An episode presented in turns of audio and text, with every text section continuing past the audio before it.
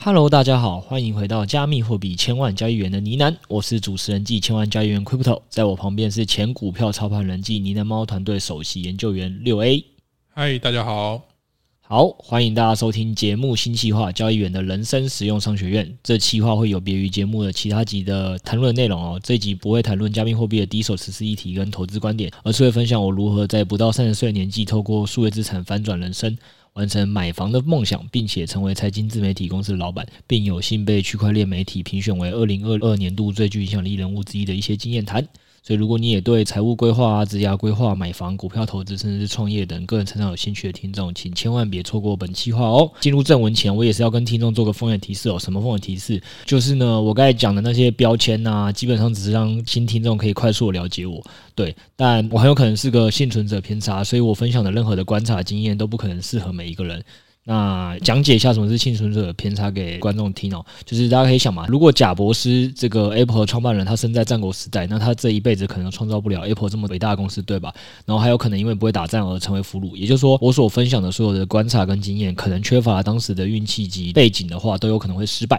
所以听众千万不要把我讲的话照单全收。但听众也要想一件事哦，那你可能你自己或你的爸妈、你的朋友，更多人经历过了房地产啊、手机、电商、新媒体、数位资产腾飞年代，却都没有把握住时代红利。最后也没有脱离现有社会的轨道枷锁，因此我希望我的分享即使九成对你都没有用，也希望有那么一个新的思维能在某一天给予你一点灵感，突破重围，这就是我这个企划目的。那话不多说，我们就来讨论今天的主题吧。那三月一号 EP 一百三十一集的上集嘛，我们在买房上集有跟六 A 辩论过，其实少子化跟继承爸妈房产这两个常见的空方论述对房价长期上涨的抑制的论点是没那么站得住脚的。那破解我都已经在那集跟大家分享。并也跟大家分享说，其实我觉得有哪些制度跟因素才是导致房价长期上涨原因。所以没听过的听众可以先去听，你可能会再接着听我这集七折实战买房策略会比较连贯。这集我们最后也会让这个不买房派的六 A 啊分享他的一个大秘招嘛，因为他毕竟是前股票操盘人，让所有这些听众，你可能今天听完之后，不管你是买不起房，或者认为这个买房铺险太大小资族，或不认同买房听众，都可以用他这个教的这一招，只租房就达到资产报酬率不输房地产的方式，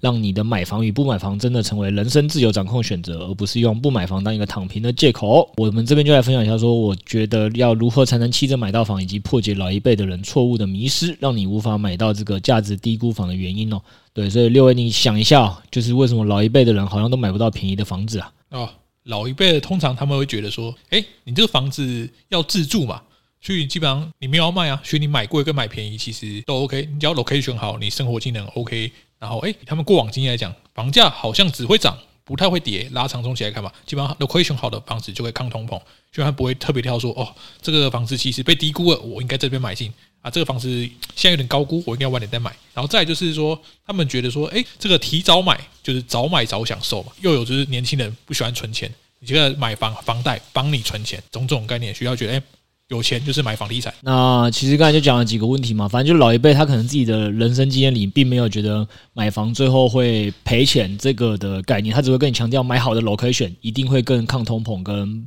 保值。但是买不好 location，其实在他的过往经验，长期来讲，他们最终都是赚钱的，而且又可以强迫自己的。呃，儿子女儿哦，有一个储蓄的概念，有一个自己的家，多好！买房就是一件完美事，帮租房子再帮房东缴房贷。可是我觉得老一辈人很明显犯了投资的三个迷思哦。那我讲一下，第二个迷思就是，基本上这些老人都在凹单，他只要觉得哦，我现在没卖出，那所有的房价，如果你现在买在高点，那未来这一两年下跌了两三成，哎，两三成，有时候你一间一千万房子就下跌两三百万，你这些损失都不算是真损失啊，都都是定义为未实现损失。为什么？因为你再住五年，它就涨。回来啦，他是这样想的嘛，对吧？所以第一个是他在熬单嘛，跟你一般投资的熬单没什么差别。第二，他们只在乎个别标的的 location 好坏。那好的 location，大家可以想到台积电哦，我们一直跟大家强调，台积电你买在六百，跟你买在五百还是有差，对吧？所以他们只在乎个别标的 location 的好坏，不在乎 timing。第三个是他们因为认为居住是刚性需求，但他们忽略了哦，所有事情都有机会成本哦。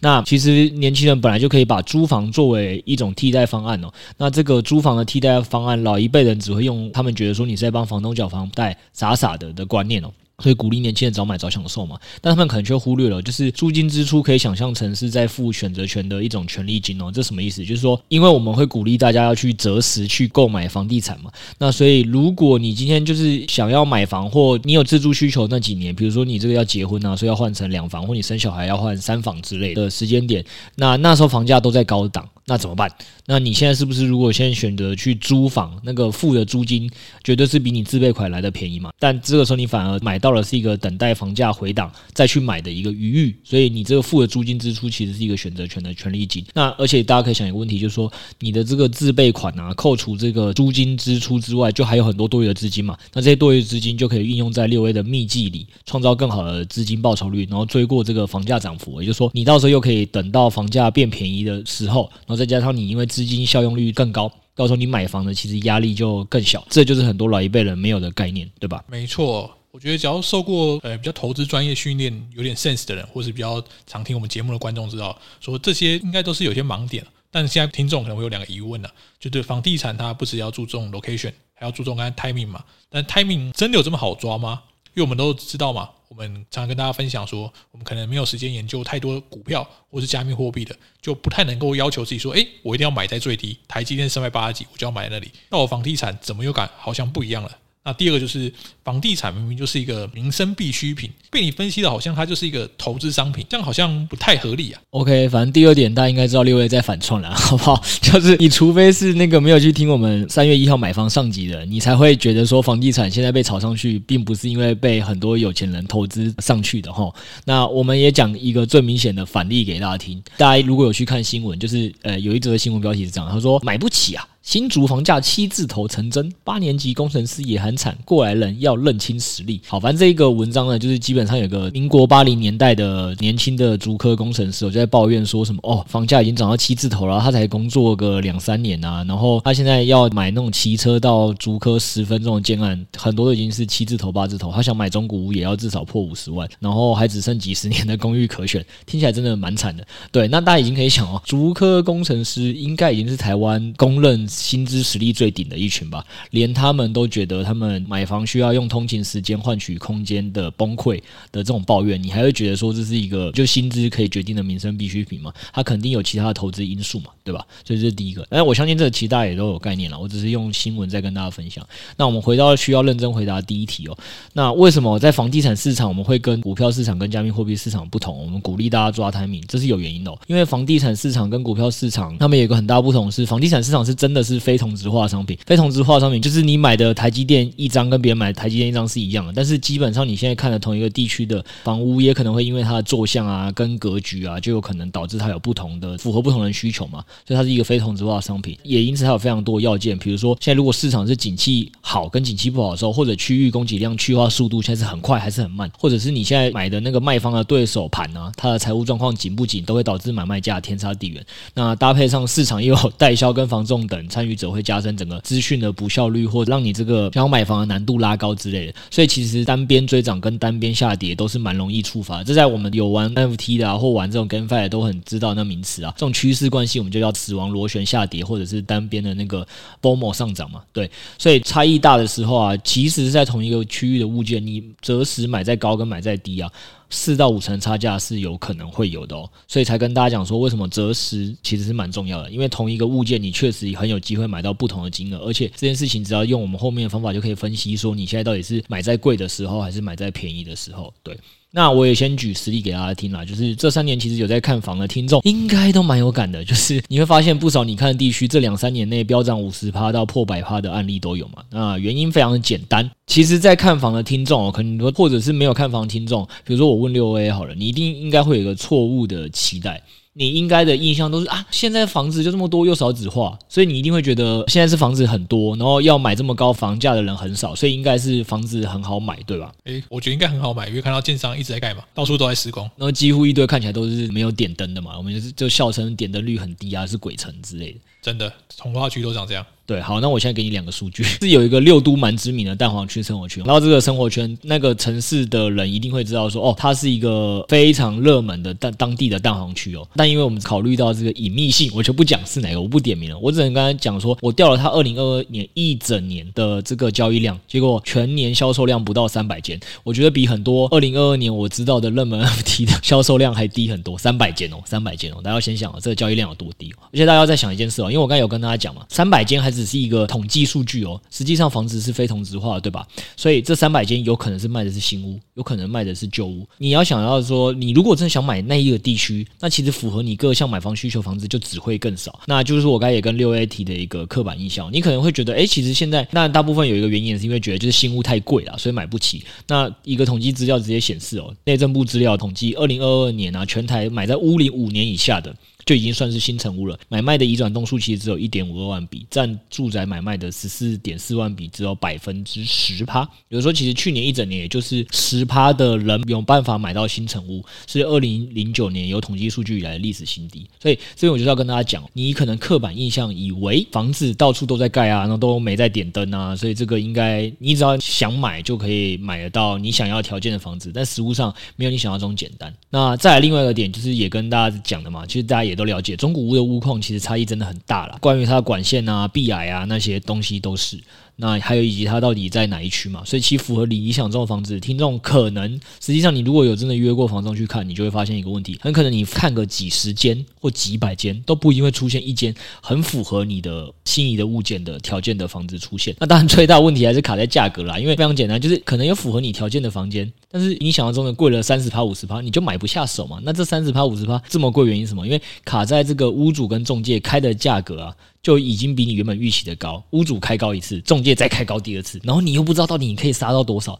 然后这个时候如果是平常，你可以去找下一间你喜欢的嘛，等屋主资源降价，对，就看你的这个找寻的能力。但是为什么过去这三年会发生这种单边触发上涨螺旋？就很简单，因为美国就是 QE 大印钞嘛，全球都是热钱。那二零二零年到二零二三年万物飞涨年代，那搭配上我刚才讲的这一连串的房屋市场的稀缺性啊，跟资讯不效率啊，你就会开始发现一种感觉，就是说，哎，我今天好像不追价，我想说这屋主疯了，这中介疯了，开的比实价登录价格高个二三十趴，诶明后天你就会发现，你原本符合你心理条件的房子在这一区有六间，哎，剩五间，剩四间，剩三间，所以就会触发很多这种不理性的人，或很怕买不到房的人，就会自己单边这个追价去把它上涨螺旋越推越高，形成一种上涨螺旋的预期。对，那也让大家知道一件事情哦，这个惯性到底有多强哦。其实到二零二二年全年哦，你如果去看的是交易量啊，早就已经很明显出现萎缩。但其实二零二二年很多的地区，甚至到现在已经二零二三年了，过了一整年，整体是一走一个量缩的格局，但实际上各区几乎还是会价格在微幅创高，甚至是平盘维持的。到现在还是有些区完全没有修正。这件事情为什么？其实大家也非常好理解嘛，就是我刚才讲的，因为刚性需求人其实还是会有，那也不是每个人都会去研究说房市何时会反转嘛。他就是觉得哦，我需要买，那就像我刚才讲，他原本发现他有六间可以买，五间可以买，四间可以买，三间可以买，诶，现在就只剩下三间可以买了。现在屋主好像又又没有到那么这么硬了，就说诶，我要加个三十趴才卖，可能加个五趴十趴就卖。他还以为哦，他看了这么久房子，想说哎，这个房东终于良心发现，房仲终于良心发现哦，所以他完全没有意识到其实整个房市正要。出现反转，他比较后知后觉嘛，活在一个就是过去那三年来，他越买越贵，然后都买不到房的这个状况，就追高买走了，导致现在其实市场上啦，比如说因为买方是这个状态，那所以也导致说现在卖方其实还是有很多的觉得说，他只要再盯一下，就会等到下一个买家出来跟你买，所以他不会主动自愿降价，所以这就是为什么现在房价到现在都还维持在高档震荡的一个原因。但没关系哦，其实你看，如果说是从过去三年呐、啊，二零二零年到二零二二年单边这个螺旋，其实也造成这个非同质化，而且流动性比较差。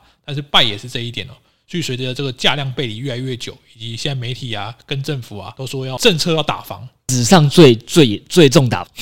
希望他们会打好不好？这样我们比较穷的人才买得起。已经去现在蛮多，就是有些体质比较不好的投资客或建商啦，就是杠杆开太大了，因为之前太爽了。怎么杠怎么赚，他现在宁愿赚一点就跑，或者说哎小赔一点也 OK 啦。要不然就是如果熊市啊，他们会这个 barbecue 嘛，所以基本上说这一集可能就是期待 Crypto 他讲一下，说这溢价要如何提升，找到这个财务状况不健全的卖方，可能钱放在 FTX，现在急需用钱之类的。对对，这个我想应该是大家一开始点进我们这集最希望我讲的，就是如何我教大家把这个溢价技巧往上提，或者是找到财务不健全买方，我就可以直接买的便宜嘛，买到七折，买到六折。对，我后面确实也会跟大家分享说怎么提高找到这些人的几率，但我们今天为什么要先从趋势面来跟大家分享？就是这样，因为我们就是从投资的角度来看事情嘛。数位资产你也知道嘛？比特币二零二一年买进跟二零二二年买进，基本上你的人生应该有极大不同吧？这这件事情是大家可以可以想象的。这件事情就是回来到我们想提醒听众的一件事情是这样：那房地产已经当面上涨三年了，然后这个价量背离也早就已经出现一整年以上了。终于政府也因为选举的关系哦，正在跟你卖梦，就是说这个史上最最最重的打草房嘛，不然这个再再不打下去，他到底要怎么选举，对吧？所以大家要趁现在这个时间点呢，就是说趋势终于改变了，好不好？趋势终于改变了。那如果今天我想让听众知道的是说，今天就算我教了你再多一家技巧，或你本身就是天才业务，比我们还会讲话，那你要想一件事哦，你本身也是逆不了趋势。当二零二零年到二零二二年，你身边的猪队友，就是买房那群猪队友，每个都在帮你追价的时候，我就不相信你靠你那张嘴是能买到多便宜的房子啊！就不听你讲就好了。那个房仲跟卖方卖给下一个会追涨的买家不就好了？所以大家一定要了解说，当你能买到便宜房子的时候，肯定是供给量去化已经减缓一段时间，成交量也一直有出现萎缩。政府也很明显用金融和税的手段在打击房市，然后我们已经在数据面看到它有成效的时候，那甚至还有房仲跟投资客很明显开始出现越来越多人松动，因为这是一样的概念嘛。当这前三年是很多买方在追价，然后卖方不让，现在你看到越来越多卖方会开始诶思考要赚少一点。或赚多一点已经不是他主要的问题，他在想说如何生存下来，少赔一点，这个时候才会是你买七折买到房的这个关键的时间点。所以我今天我觉得跟大家分享的一个重点是，如果你听到我们这集的时候，诶，你其实很认同我的很多观点，但是你现在还是想买房但没钱，听众是没有关系的。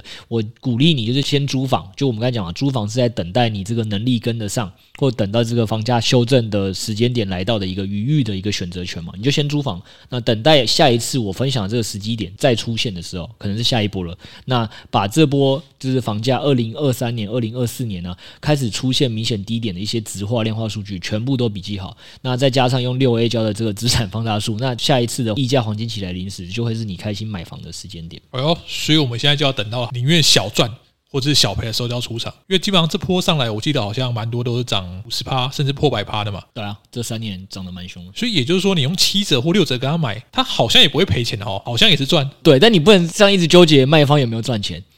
因为你如果让他赔钱卖你，他就会考虑更久嘛。那你其实是不是也会花很多时间去去思考的是怎么去说服他？你其实议价上也很累，也在浪费你自己时间。OK，所以基本上我们如果能够七折或六折跟他买的话了，如果上次好像你跟我讲说房地产二十几年来吧，最大的这个 NDD 啊，好像大概就二十五 percent 吧。对，然后我这边要强调一件事，这二十五趴是全体房市哦，你不能单纯看某个地区被炒高了。对，那种这种不算。我说全体的房市大概最大下档波动就不到二十五趴。OK，所以如果你能。买到这种房子，就打个七折好了。那基本上就是 how to lose。假如说政策这些都没有做一些太大更改的话，基本上你买完之后，它可能要再跌十趴以上，发生的几率应该是相对来讲是比较低嘛。对，我跟大家分享一下成因什么，因为你们可以想一件事嘛，房地产的首购制度不就八成嘛？那这就是为什么历年来最大下涨波动不太可能超过，因为你可以想一件事啊，一开始你先买房资金跟谁来？一定是跟银行借嘛？啊，你跟银行借了钱，结果我现在房市普遍性，我讲是普遍性哦，不是因为你自己雷买错区哦，你追涨买错区哦，普遍性全部跌超过了二十趴以上，那银行第一件事情要做什么？一定说，诶，这个。哎，六 A 先生，麻烦您再追缴个五趴十趴的保证金哦。啊，这五趴十趴难道是鸡蛋哦？这五趴十趴就是你肯定没办法一手马上拿出那么多钱，才需要去跟银行借嘛？对啊，所以你拿不出来的时候，这时候会发生什么问题？一个还好，那如果很多户嘞？哦，金融危机就是直接被法拍，然后又没人买 BBQ，因为这时候市场一样嘛，也没有人有确定说，那我现在要跌到多少才接嘛？啊，就算有愿意接的啊，市场的。如果法拍的量超过愿意买的人的量很多啊，最好全市场都接得住这些房价的下跌。然后你要再想哦，那你想说哦，那银行就给他倒一倒，有没差？诶，最近我们应该看到很多美国的银行正在 BBQ，现在费的主席也很紧张哦，因为大家知道，银行不是拿自己的钱出去买的，银行借给买房族的钱也是你的钱呢。很多如果银行倒了，那用户的存款也会出现问题啊。为什么说二零零八年金融风暴很严重，不就是这样？所以国家真的想要让房地产大幅下跌这件事情，在它整个政策面不改之前，我觉得是很困难的了。那这样我我懂了，首先要先笔记一下，你说哎，买房的时机点，然后再用七折给他 offer 这个价格。但现在有个问题哦，就是说我如果对房地产没有研究的话，比如说我刚才说，我看到一个房子，我七折跟他买，但是这个房子搞不好他原本就卖你比较贵的价格啦。比如说他原本卖你比市场高二十八，然后你会以为哎捡到便宜，我用七折跟他买，但是高二十八之后打七折，可能实际上只有便宜十几趴，实际上就没什么便宜到这个。那我们要怎么样研究说他真的一开始出价就是没有高估，先把价格抬上去，然后再给你杀价的空间？哎呦。我知道你讲的意思，还有你刚才太仁慈了，这一定就是没在看房。先哪有房仲跟那个卖房子加二十趴上去让你砍的？这某扣链代志，我在市场上很少看到这种状况。反正你的问题很简单啦，就跟人家在问说，我到底要怎么帮比特币估值、以太币估值同一个问题嘛。我今天要去出价前，我要先知道它有没有喊高太多嘛。所以你想知道大致的行情是多少嘛？怎么去去做研究嘛？才知道说他今天开的价是真的便宜，还是早就已经拉了一百趴出来卖你？搞不好真的你没有研究的，还以为你捡到宝了。我举一个最简单例子啊，就是。有些可能是有买所有权嘛，因为大家一般喜欢买的是有所有权的。结果你在很多台北市很贵的地区啊，你可能会发现，哎，这栋怎么这么便宜？只要隔壁价的六成七成。他只卖你地上权，然后你还什么都没研究哦，就诶，地上权也不错啦，直接买下来，这个肯定你会你以为你花六成七成捡到便宜，我跟你讲后面一定是灾难。如果你是用六成七成捡到便宜了，好吧，我说如果你是用六成七成捡到便宜，对，所以这就是跟大家分享一下。好，所以就是跟大家举个例啦，说为什么你要有自己估价跟研究的能力。好，那我就跟大家讲一下说，说这到底要怎么研究？其实很简单，就是你需要先知道哪些地区本身飙涨的太夸张了，那哪些地区飙涨的夸张，就代表你未来可以找到比较便宜你的几率。就会比较高，因为蛮多投资客就是赚很多了嘛，他想见好就收，赶快跑。那另外一个点是你要扩大符合你生活条件的那个同心圆，那你基本上只要透过这两点哦，你就可以提高找到这个便宜卖家的几率。然后再来就是你也需要找你好的盟友，那这个盟友或者就是房仲跟代销，那或者也是建商朋友也可以啦，各种漫天撒网，你就可以找到这个适合的卖方的几率就会拉高。好，那我当然刚才讲的是一些心法嘛，大家可能有些不那么懂的，那我就现在一个一个开始讲。第一个点就是我要跟听众分分享，也就是说。你要用哪些策略去找符合你生活条件的地区哦？因为这还是最重点啊！因为你要先想第一件事情哦，就是说你就算今天听完我分享的，你也真的如愿买到一个生活圈真的七折便宜的买到房，但你平常根本就是要花两个小时才会通勤到那里的地方，跟你有什么帮助？我在台中工作，结果你跑去高雄买房，有什么意义？这是没什么意义的。所以我觉得大家还是要先列出自己的生活条件了。那列出生活条件之后，我建议大家的做法就是说，你先去找哦，你最高频需要去的地点，把它当做圆心，画一个圆圈半径，有没有？好像在教小学生。如果比如说像你最常要去上班的地方啊，或者是你可能是平常要去照顾年迈的长辈啊，那或者是很长期要去百货商圈购物的贵妇啊，也可以啦，好不好？就是不论你今天是因为什么原因，反正你就是去抓一些你平常常去的地方，然后把那个地方当做这个圆心的点。那可能是商业聚落，可能是大型医院。那把这几个你常去的点，如果有两个是你都差不多很常去的，比如说你白天要上班，晚上要照顾这个年迈的长辈，你就是直接各把他们两个取一个点，然然后把那个点去画这个圆，去取他们有交集的地方去看。这个东西可能很多人也会做，但我要跟大家提醒的重点有几个。第一重点是你的交通的半径啊，很多人可能只会习惯性的，举例来讲，双北可能就会直接思考，哎，捷运跟公车嘛，因为这两个还算方便。但其实火车、高铁、国道啊，也是蛮多。可以列为选项之一的，那甚至是机车和火车的转搭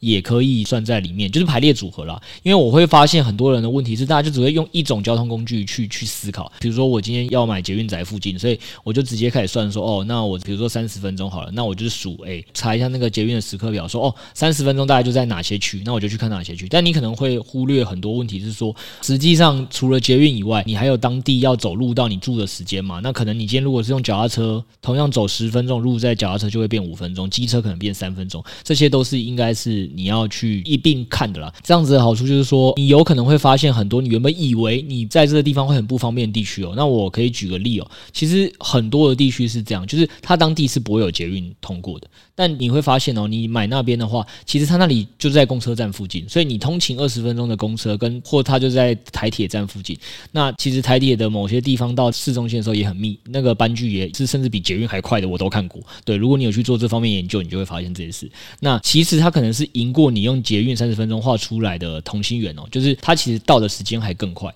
那甚至是房价也便宜很多。那为什么我又跟大家讲说，这个就是你要抓的一个重点，就是为什么你要用二十分钟的公车跟台铁去比三十分钟的捷运的原因，就是因为公车跟台铁就会有塞车嘛，然后这个误点的问题。对，那如果你的这个转乘的方式是有加机车、脚踏车去取代走路的，这些你都要把下雨的一些极端因素给考虑进去。对，还有我刚才讲另外一个，就是说你以北车为中心的捷运线向外画圆三十分钟，你也会发现类似的效果啊，就是说你今天画三十分钟到某些站，或你先画十五分钟到某些站，但是你这十五分钟后你要再加走路十五分钟之类的，那它还是三十分钟通勤时间嘛？但是它都有可能会产生不一样的价格。这样子的好处就是说，你一开始就会发现说，哎，假设你锁定就是你上班通勤三十分钟，你原本以为你只有两三个生活圈可以买，结果你一看啊，三个生活圈都好贵，我只有一个生活圈我买得起，那你可能就只能就是我刚才讲的，那里面可能就只有十个物件，你就这十个物件都买不到，或叫你追加你就只能追加，对吧？但是如果你现在是可以依据我刚才讲的各种排列组合去画的话，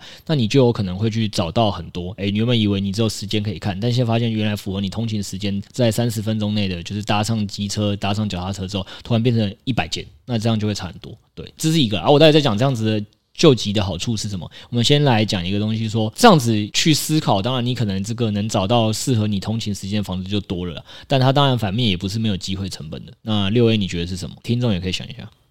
这个这个问题其实对你来讲的话，自助的话，基本上就是买到便宜的嘛，因为你可能愿意搭公车，我愿意当台铁，就很方便。但是比如说我今天就是一个我他妈就只搭捷运哦，你说你的后手就是只想买捷运宅的人，没错，他一定觉得，干这个我他妈就想搭捷运，你这个还要转公车，我不喜欢等公车啊，所以它这个流动性就会降低了。那流动性降低的时候，大家都知道吧，就是他们也不会就是觉得说，哎，你这个其实是低估了，对你来讲是低估，对一般人觉得，干这个就是没有捷运的废物啊。呃，所以也，也就是说，也要考量说你的后手他的需求是什么，甚至他根本找不到你，因为他根本就不会去查公车二十分钟的地方在哪里啊。对，所以我觉得这个对于脱手来讲，可能就没有这么划算，但以自住来讲，CP 值很高了。对，啊，那我也讲了，确实，所以你可能在买房的时候，就是。你可能以为你买到价值低估嘛？就我们刚才讲同样，比如说捷运三十分钟跟台铁加走路的三十分钟，你觉得哎、这个便宜了七折哎、那你觉得你便宜了三成？你不能这样想，你可能觉得哦，你只有便宜两成，就这个是你要想，因为你后手可能到时候你要用九折卖出，这是有可能，你的流动性才会一样好。但是我还是要跟大家强调，就说这样做有一个最大的好处是哦，你还是可以优先先去看你的捷运仔啦。假设你就是喜欢捷运的人，对吧？但是就是我要跟大家讲一个重点是说，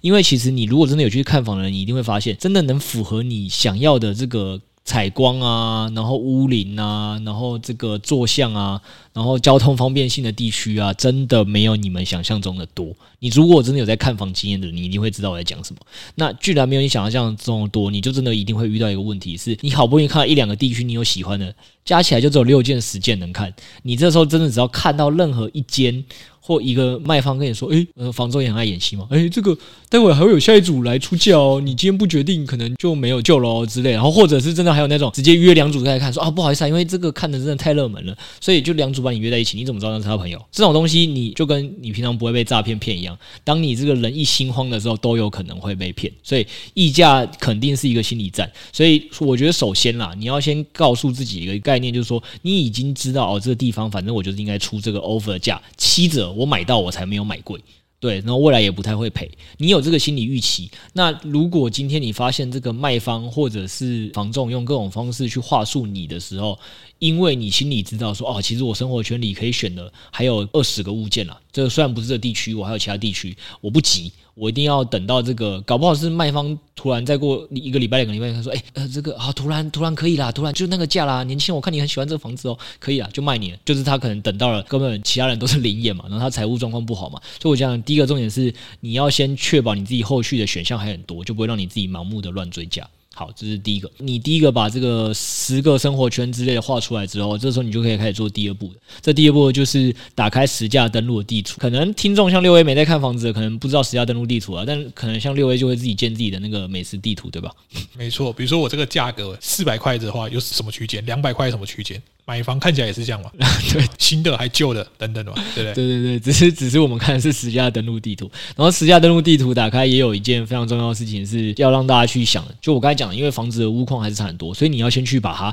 从非同质化变成同质化，什么意思？就是做好这个细部分类了。举例来讲，我现在就开始是设定屋龄，我就选好了，就是我就是要看十年到二十年的中古屋，或者是我要看五年以下新屋。那你设定的说，哎，附近要有学校距离多远，商业中心距离多远？或交通枢纽，比如说捷运站或者是这个公车距离拖延。那我现在随便举例，就是说我可能选一个捷运站附近五百公尺的，然后十年到二十年屋的房间。那这个时候就会发现一件事哦，你原本看这一区哦，你有没有一万间房子嘛？那一定看不完。结果现在一发现你这样设定完一些条件之后，哎，剩下一百间，那其实一百间这个就还好了，你知道吗？因为一百间你就开始直接快速的，我通常就会第一遍这样，我会直接快速考扫过这一百间最近的实价登录的价格，然后你就会开始很明显，就会开始快速认知嘛，因为你现在心里就有一百个样本，就是哦，这一间感觉比我认知的平均价高了三万哦，这一间好像低了五万哦之类，你就可以直接分出大概三个区间，就是少数一些极端高跟少数一些极端低的，还有平均值的三个区间。然后我这时候会先做一件事，我会针对极端高值去研究，因为基本上极值存在有它的一些原理嘛，你要先把这些东西都研究清楚啊。经过我最近已经看过很多了，所以我可以跟大家快速总结了。通常你现在会看到一些极端高值的原因，通常就有可能是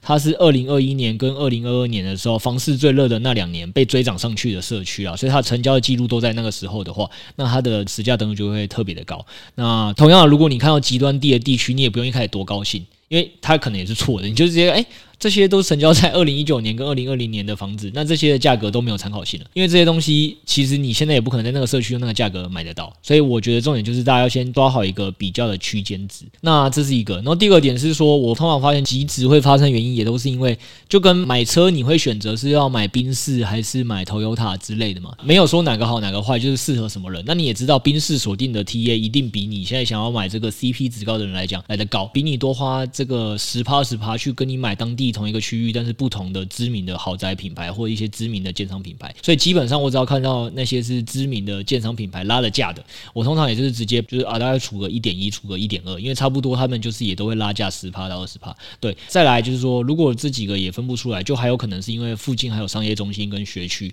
对，然后有可能找不到原因的。其实找不到原因也是一个很重要研究的概念的一环，因为这些东西就是你找不到原因的，你就可以先归类说，哎，这些我还不知道，但是你先不会把它纳入你的资料库里。那未来你可能。等哪一天你就是去找，一直研究的时候，你会突然发现，哎，原来有人在讲说，哦，那个社区有什么什么什么利多，你以后就知道，哦，原来这个被分为极端高跟极端低的还有什么原因，就会让你的这个资料库越分越准。对，那在极端值低的社区，我想应该六 A 也很有概念吧。通常极端值低的特别好讲，因为高的你可能没有概念。低的基本上就是附近有一些险恶设施吧。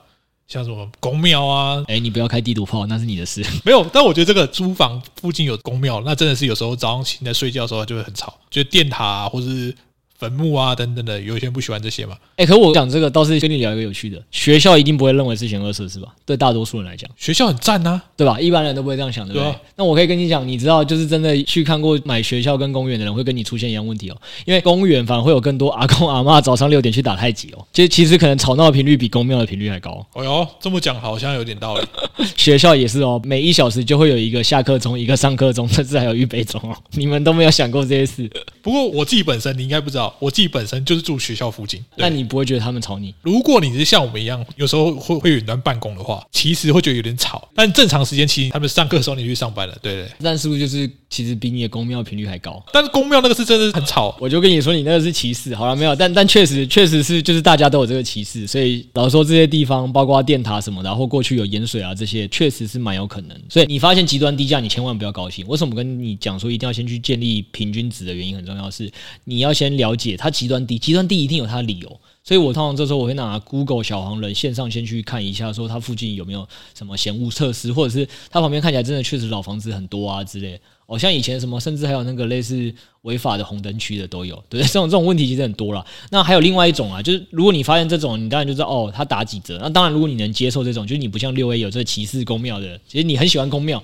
搞不好是加分项嘛，求神问佛这也可以。那我来讲，还有另外一种常见的极端低的原因，是因为那个社区应该会出现大量的挂售物件，然后它应该是蛮多是投资客当初买的房子，然后买的时间点很多，应该是在二零一九年到二零年，所以这些房子很多成交价距离现在是附近十家登录都有高五六十趴以上，所以。如果大家听到这边，应该就知道了。包括我看六 A 眼睛已经一亮了。没错，我们就是要先知道平均价之后，再去开始辨别极端低的有哪些。极端低的里，如果电塔、公庙、盐水他都不喜欢，对，他就是一个一般人，但他起码可以锁定那些看起来投资客非常多的，对。然后他们因为这些地方的这个成本已经拉开五十趴以上嘛，所以他帮当然现在有本钱，就是开的比附近的十家登录高一点，他就跑，吸引你的目光，这是绝对有可能的。投资客的物件当然也会有几个问题，我还是要提醒大家，就他通常也是为了让你被吸引到嘛，所以他一开始总价带就压得很漂亮，然后一开始原本一间好好的，你可以做出三个漂亮的正三房的空间，他会给你切成六个这个三角形，这种是很多的，一层多户，然后这个户里面就会开始出现阿尔法的地方哦，就是有些户就会有暗房、暗厅、压梁。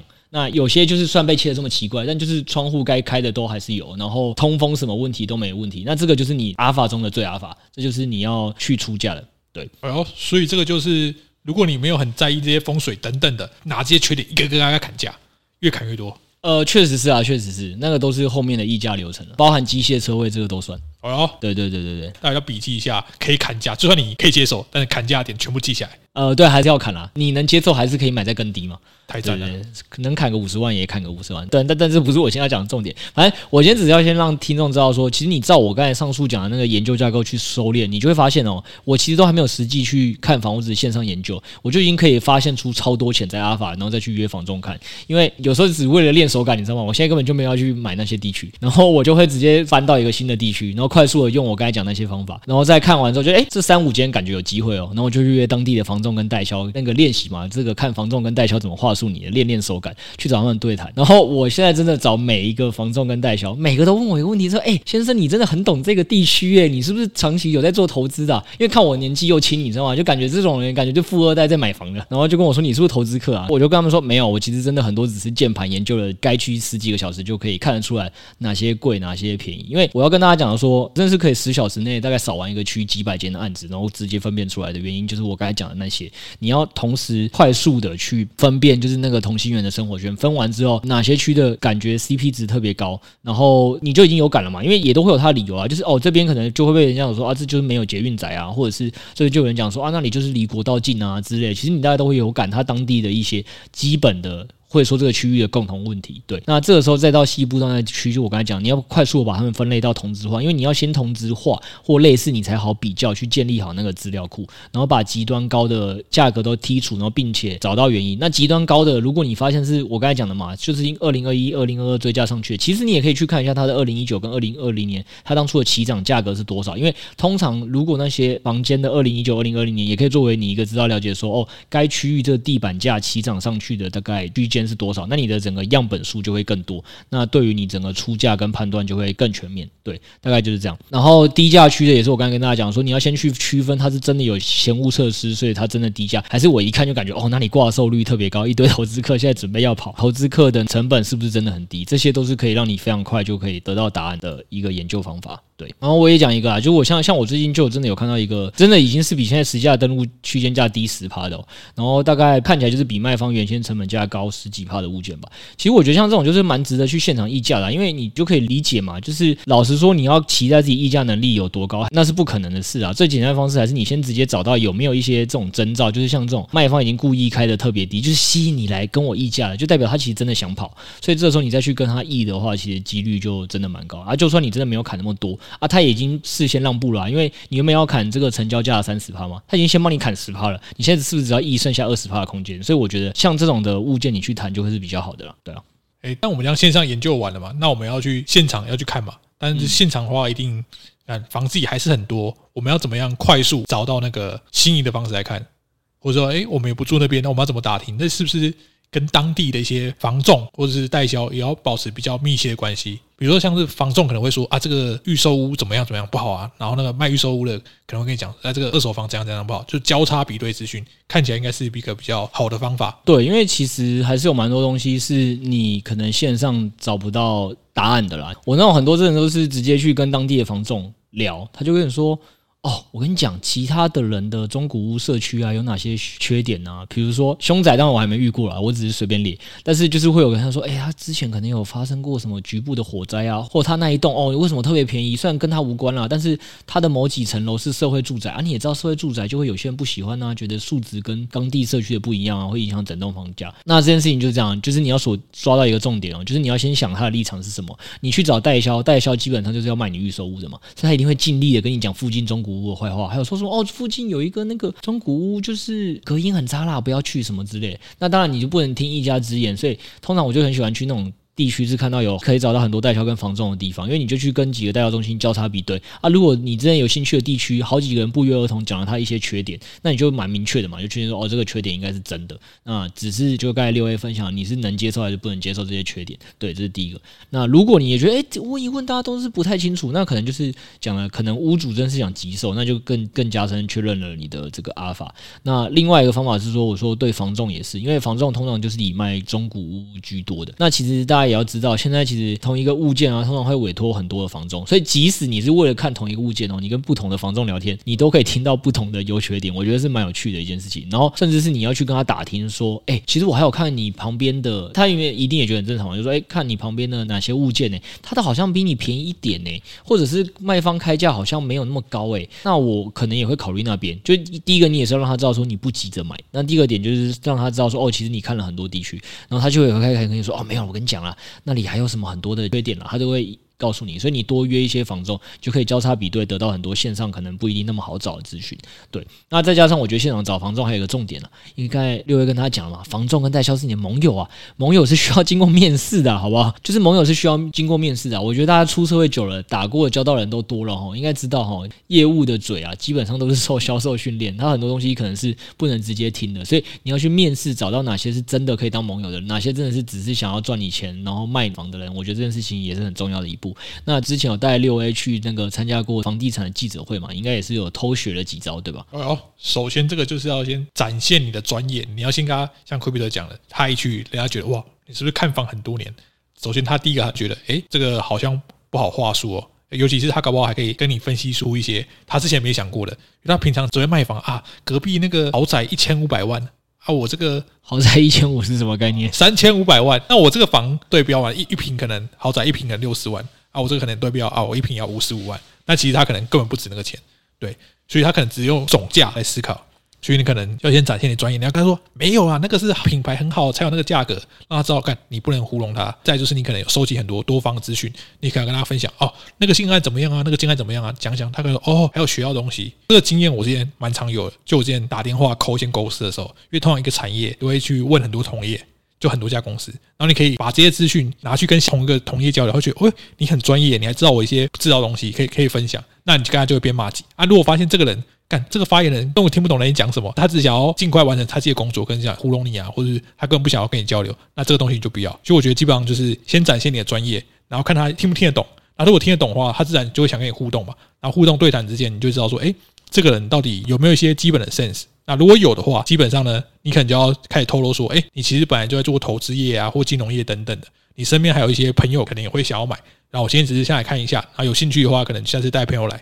这样那个房仲如果聪明的话，就会想说，哦，就算你今天不买，那你朋友。看起来也是厉害，也是懂的人哦，就不会像一些白痴的客户啊。我跟他讲说，哎，这个好，但他不懂，所以他觉得，哎，那你这是是个咖，就跟你交朋友，这样子的，就是双方就互惠嘛。呃，前面我都认同，OK，我就不认同一个，因为我不相信房仲跟代销是为了互惠跟你当朋友的啦。哦，没有，我说互惠就是你可以帮他介绍更多业绩嘛。对啊，讲回来就是这么简单。对啊，那对他来讲的好嘛，那他可能也这次就算你便宜一点，因为他可能多卖几个，总价这是对得上嘛，销量嘛。这是重点，是说你要让他觉得说你能帮他创下的不止一件的业绩，那他其实。因为他们很简单嘛，他们就是有成交，他们就抽佣，所以对他们来讲，其实你只要帮他卖的多，其实他生活费就来了，你就是真的他的大客户啊。然后。而且我跟大家讲，你千万不要轻忽房仲跟代销，因为我刚才讲，你线上研究再怎么知道，我说我建的资料库基本上只是大家的开价资料库或实价登录的平均价资料库，我根本没有办法知道卖方的底价，我根本也不知道一些卖房一些额外的资讯，就是比如说我说那个屋主本身是在干嘛的啊，然后他现在到底有没有财务压力啊，这些